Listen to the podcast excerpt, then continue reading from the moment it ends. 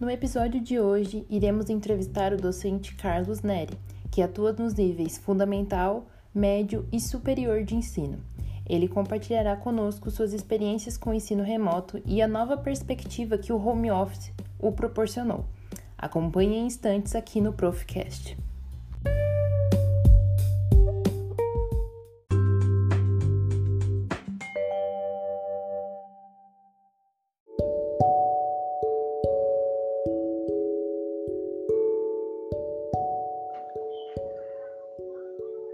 Meu nome é Carlos Neri, sou professor de História na rede estadual de ensino, trabalho com o Fundamental 2 e o Médio. Também trabalho numa instituição de nível superior em teologia, lecionando as disciplinas de grego e hebraico. Sou natural de Osasco.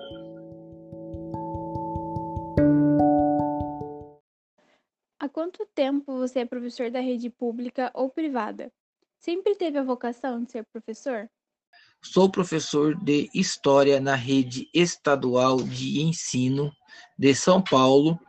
Trabalho com Fundamental 2 e Médio e comecei a desenvolver a, o desejo de trabalhar com educação a partir dos 17 anos de idade, quando comecei a lecionar nas, na escola bíblica dominical da igreja.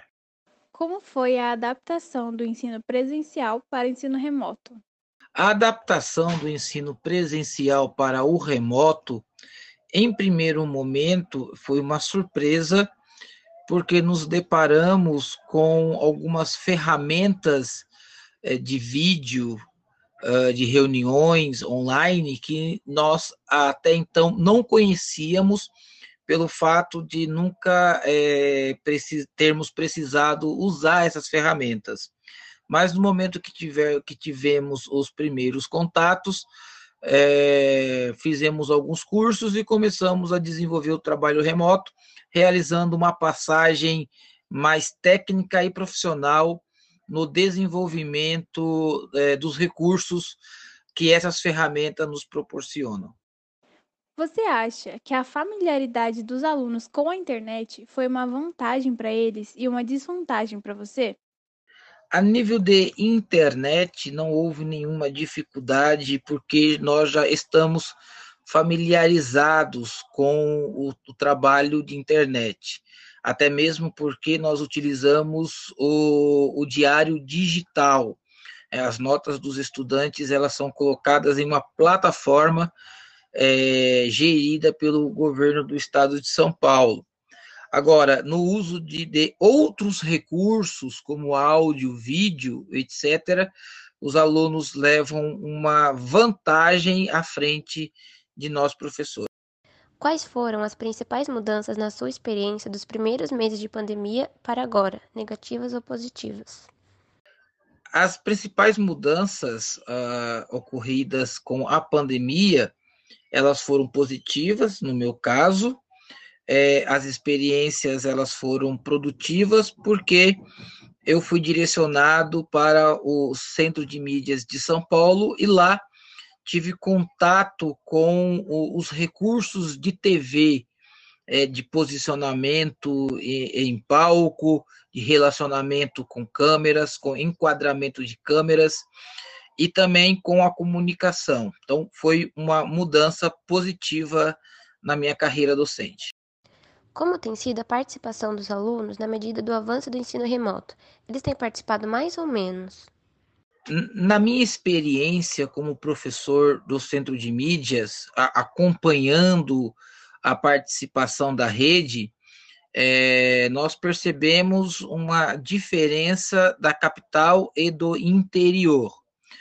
As nossas maiores participações eram das escolas de tempo integral do interior, já na capital, pouquíssimas foram as escolas que é, estavam trabalhando com o ensino remoto e também os alunos não davam devolutiva. Então, Eu acredito que a questão é, da dificuldade do acesso, primeiro, a questão da desigualdade social e também aí a exclusão digital que proporcionou mu muitos estudantes da capital, principalmente da periferia, não acompanhassem é, as, as aulas remotas, nem pelo aplicativo e também nem pela televisão. Outros relataram dificuldades imensas para se trabalhar aulas com o aplicativo e pela televisão, mas é, do ponto de vista das escolas do interior, houve muitos desenvolvimentos, principalmente daqueles alunos que já são considerados alunos adequados ou avançados, que já possuem uma certa autonomia para estudar. Você acha que o home office foi uma experiência positiva? O home office ele foi uma experiência positiva porque na própria plataforma que nós utilizamos, seja o, o Meet Google, por exemplo, nós é, temos recursos que nós não temos na sala de aula. Na sala de aula, ah, nós ainda trabalhamos com a velha lousa de madeira e o giz. Ah, por outro lado, também reduziu a questão do custo de transporte é, e acabou selecionando mais os alunos. Né? A, os alunos que estavam trabalhando é, as aulas via Meet Google eram alunos mais independentes, já capazes de realizar os seus estudos sozinhos. Mas, no ponto de vista geral, é, eu acredito que essa, é, essa passagem para o ensino híbrido, para mim, seja positiva, principalmente é, se é, abrir a possibilidade de se trabalhar é, home office com os alunos. Você teve que utilizar alguma estratégia diferente para atrair mais atenção dos alunos nas aulas virtuais? É, existe muito essa, aquela, essa questão uh, da câmera fechada que eles não abrem, uh, que tem que se estar sempre pedindo para poder abrir a câmera para, para que o professor visualize todos. Uh, e uh, também a questão de aprender a trabalhar com exposição de tela, com, uh, com, PowerPoint, com a criação de infográficos animados. Né? Então, essa questão mais da, da arte, do brilho, da cor, do movimento, é, foi uma estratégia interessante é, que ajudou a chamar a atenção para a aula também é, motivá-los a realizar esses tipos de trabalhos mais dinâmicos e digitais foi uma forma de estimulá-los também a, a trabalhar home office. Falando um pouco mais sobre você, você acha que a sua saúde mental foi prejudicada durante a pandemia? Como? Sobre a saúde mental na pandemia, ah, não, não há o que comentar, não, não houve alteração, é, tudo tranquilo e conforme a normalidade diária. A, a vida mais doméstica nos ajudou a desenvolver novas competências e habilidades, principalmente para o trabalho. Como tem contornado os problemas na saúde mental, como estresse, insônia, ansiedade, cansaço físico e mental? Na pandemia, a, questão dos transtornos mentais, no meu caso, né, é, da saúde mental, como estresse, não foi um, um ponto é, é, é complicador. A questão do cansaço físico ou mental também é, não foi um, um, complicador, porque eu consegui me organizar é, do, durante o dia de forma tranquila. É, acho que a questão das salas de aula cheias, lotadas, os deslocamentos que tem que se fazer na, nas escolas, muito barulho dentro do espaço escolar, isso trazia mais estresse, ansiedade cansaço, e cansaço físico e mental. No trabalho home office, na pandemia, foi muito zen é, esse período. O ensino remoto tem promovido uma perda do limite entre a vida pessoal e a profissional? Não houve esse corte.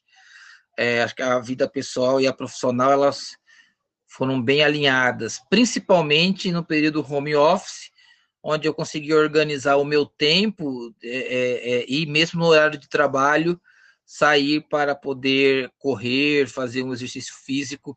Então, a parte do home office foi muito interessante para o, o IDH, né, o Índice de Desenvolvimento Humano.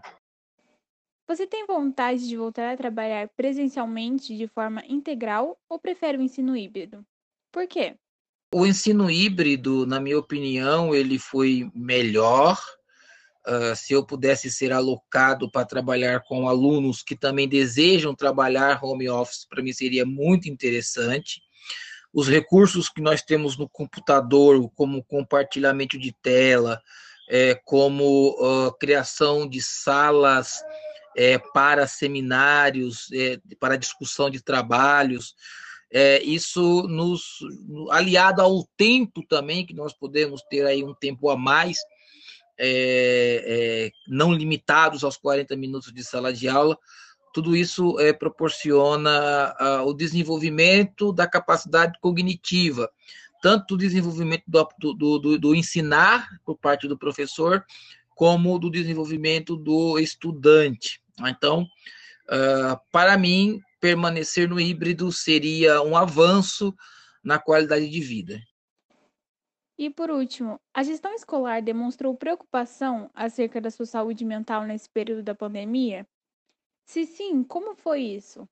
Não, não houve na escola nada relacionado aos cuidados com a saúde mental, uh, nem por parte né, da, da unidade escolar onde eu estava, nem por parte lá do centro de mídias também, onde estava trabalhando. Então, nessa questão, os gestores, eles não, não se atentaram.